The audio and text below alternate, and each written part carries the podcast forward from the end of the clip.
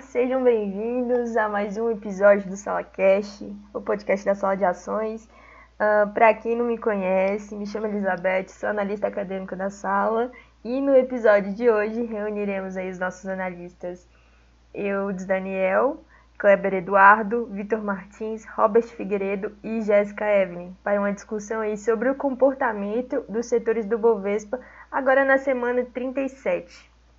Os setores analisados serão os setores de energia, o setor básico, o setor imobiliário, o setor de consumo, o setor de transporte e telecomunicações. Inicialmente, eu gostaria de saber aí qual, quais foram as novidades e o comportamento do setor imobiliário. Olá, me chamo eu Daniel, sou analista acadêmico do projeto Sala de Ações e sou responsável pelo setor imobiliário.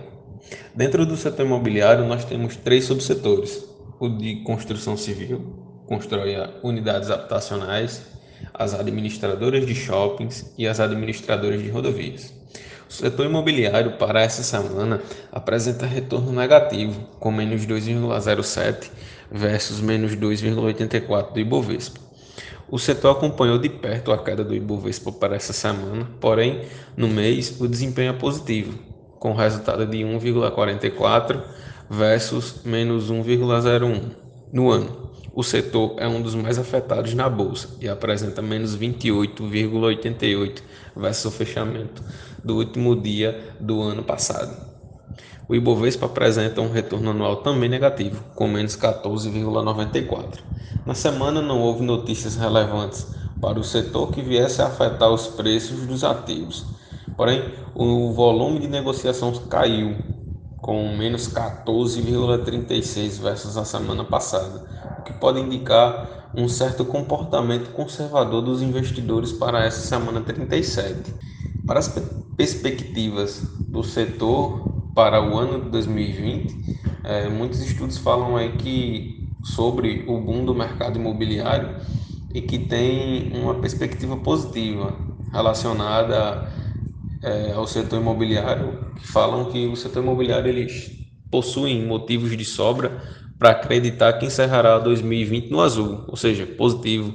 Apesar da pandemia, a taxa Selic nos níveis mais baixos da história e a ampliação do crédito e até a adoção definitiva do home office para algumas pessoas que antes trabalhavam em escritório das empresas e por inúmeras empresas que adotaram esse, esse novo método de trabalho, o que incentivou muitos profissionais a trocar de casa.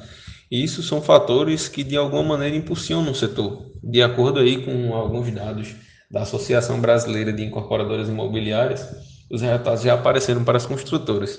Segundo trimestre, as vendas inclusive aumentaram 10,5% com relação ao período do ano passado. E tudo indica que o desempenho tende a melhorar até o final do ano. E não é à toa que algumas construtoras bateram recordes em unidades vendidas nesse início de segundo semestre. Agora, Vitor, fala pra gente qual foi o comportamento do setor de transporte e telecomunicações para a semana 37. Olá, meu nome é Vitor Martins, eu sou analista acadêmico da Sala de Ações. E bom, o setor de transporte e telecomunicações essa semana apresentou queda, acompanhando o índice Bovespa, apresentando uma queda de menos 1,48% na semana e acumulando queda de menos 26,37% ao ano, em comparação com o índice Bovespa que apresentou queda de menos 14,94% e um CDI anual acumulado de 2,18%. O destaque da semana ficou com a Azul, que apresentou uma, uma, um retorno semanal de 8,09%, com a notícia de que a companhia apresentou um aumento no número de voos nesse mês, com um aumento de, 20, de mais de 20%, e também com expectativa de melhora do setor. Já a Embraer foi o, o destaque negativo da semana, apresentando queda de menos 8,10%. Isso foi causado pela greve dos metalúrgicos e também por dificuldades nas negociações com os, engen com os engenheiros da companhia. Contudo, no final da semana, a companhia informou que realizou acordos com, tanto com os metalúrgicos quanto com os engenheiros, o que pode dar uma melhorada no número das ações da companhia na próxima semana. Já o setor de telecomunicações, essa semana aconteceu a, a Assembleia dos Credores da Oi, que aprovou o novo plano de aditamento da companhia. E com isso, ela também informou que a, que, a, que fechou o acordo com o Consórcio Brasil, que é composto pela Vivo Team, claro, aceitando a proposta dela pela, pela, pela rede móvel da companhia. Vitor, e como foi o volume de negociações e o comportamento dos investidores para a semana 37? Nessa semana, a, o setor de transporte e telecomunicações apresentou alta no número de negociações, especialmente no, no setor de transporte, puxado principalmente pela Azul, pela Gol, Smiles e a Localiza. Contudo, essas, é, com exceção da Azul, todas as companhias apresentaram leve queda ou pouco ganho, o que mostra uma certa volatilidade do setor e cautela dos investidores em algumas outras empresas, como a Embraer e o setor de telecom, tele, telecomunicações. Então pode-se dizer que o setor esteve, teve bastante volátil essa semana. Kleber, e o setor de energia? Sou o Kleber Eduardo Costa, analista acadêmico da sala e responsável pela análise das empresas do setor de energia que compõem o índice Bovespa. Meu papel aqui é basicamente analisar as notícias que mais impactaram o setor durante a semana e analisar as perspectivas. E bem, a semana 37 apresentou uma queda generalizada no desempenho de todas as companhias do setor. A queda da semana foi de menos 2,56, ainda assim acima do Ibovespa, com menos 2,84, que quebrou a linha dos 100 mil pontos nessa semana.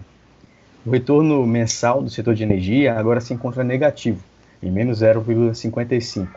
No anual, com menos 11,31, retornando a um patamar parecido com a semana 34.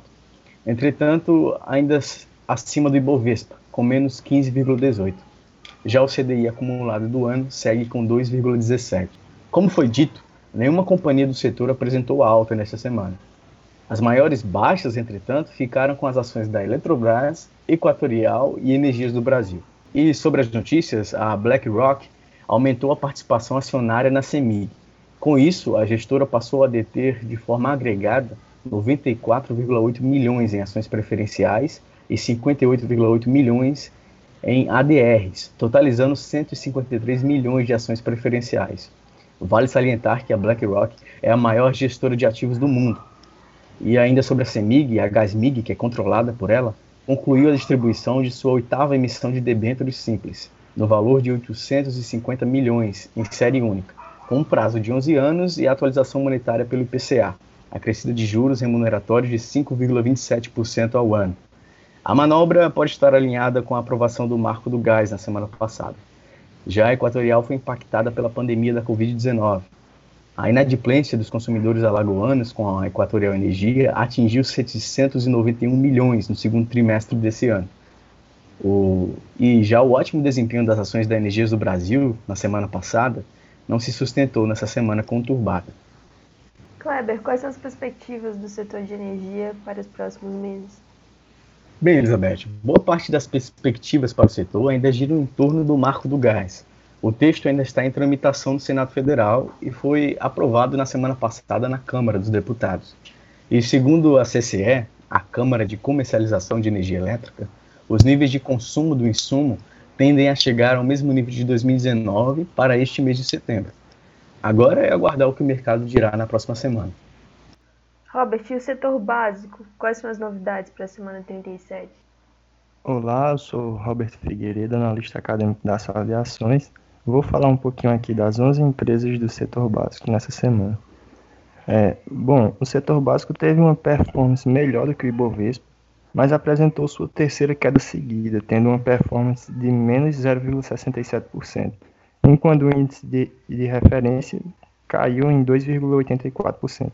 Dessa forma, o desempenho anual do setor apresenta uma, uma alta de 2,08% e o Ibovespa continua negativo, com uma queda de 14,94%. Embora o setor esteja positivo e acima do índice de referência, ele está com um desempenho pior do que a taxa CDI anual. E as empresas de destaques aí para a semana 37? Bom, quanto aos destaques, a notícia é que as empresas siderúrgicas aumentaram o preço do vergalhão de aço em 40 dólares por tonelada beneficiou as cotações de todas as empresas, com, com destaque para a CSN, que foi a maior alta da semana, com uma performance de 6,88%. Durante a semana foi anunciado que o BNDES venderá sua participação na Suzano, participação essa que representa 11,03% do capital da empresa. Com isso, as ações da companhia caíram 4,08%. As ações da Clabin acompanharam essa queda, ficando com um resultado negativo, em menos 3,01%, visto que o BNDES também possui participação na empresa e pretende vendê-lo. É, ainda falando sobre as empresas de papel e celulose, foi anunciado que os produtores de celulose farão reajuste nos preços a partir de outubro, e a Clabin será a primeira. Esse aumento se deve ao baixo estoque do produto e à melhora na demanda. Por fim, os números de negócios dessa semana esfriaram em relação à semana passada.